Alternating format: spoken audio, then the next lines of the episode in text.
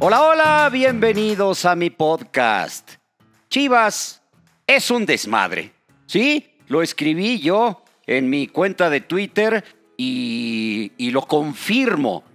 Muy a pesar de que sea determinado ya quién es el nuevo director técnico. El problema no es de ahorita, se viene arrastrando desde antes de la llegada de Ricardo Peláez, desde antes que a Mauri Vergara tomara las riendas completamente del equipo y luego decidiera poner en la dirección deportiva a Ricardo Peláez, que es de sonados éxitos anteriores, sobre todo con el América, con selección nacional como directivo, creo que con Cruz Azul también lo hizo muy bien, no lo dejaron concretar su obra, pero acá el problema es... Eh, es ya de, de una raíz más profunda desde la administración anterior, en donde creo que terminaron viéndole la cara a Jorge Vergara, eh, José Luis Higuera es el que empezó toda toda esta problemática que ha llevado a Chivas a no tener liguilla ya en una buena cantidad de, torneos. El, campeonato pasado que se canceló estaba en zona de liguilla, pero ahora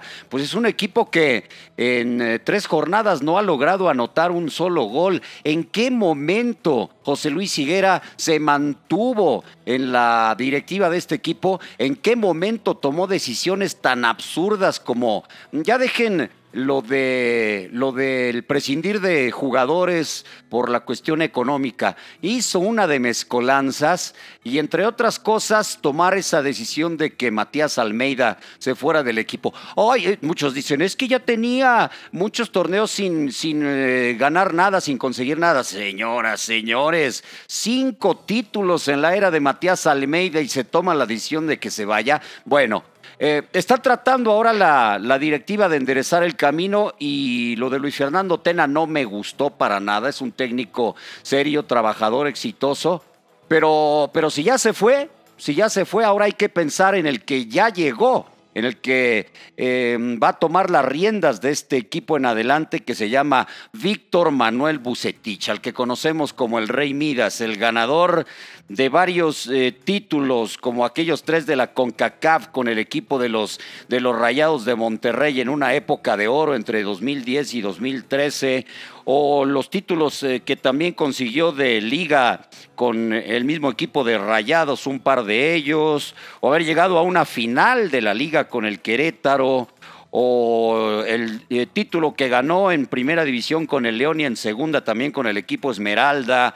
Eh, es una buena cantidad de campeonatos, una copa con los Tigres, una copa con Cruz Azul y llega al equipo más grande de México. Es una gran prueba para el Rey Midas Víctor Manuel Bucetich y creo que lo va a hacer bien. Es un entrenador que ya ha platicado con los jugadores que ha tenido la oportunidad de dirigir, algunos de ellos, dicen que da la impresión de que no te enseña mucho en los entrenamientos, que deja correr así las prácticas, pero pero es un técnico que a la hora de estar en los partidos toma las decisiones acertadas en los momentos exactos y correctos y por eso es que ha ganado tantos títulos. Es lo que necesita Chivas, pero también necesita alguien de experiencia como él que le haga entender a varios jugadores, a muchos jugadores que están actualmente en el plantel del Guadalajara, lo que representa jugar ahí, lo que representa ponerse una camiseta importante y lo que representa ser un jugador de primera división y no estar en distracciones e irresponsabilidades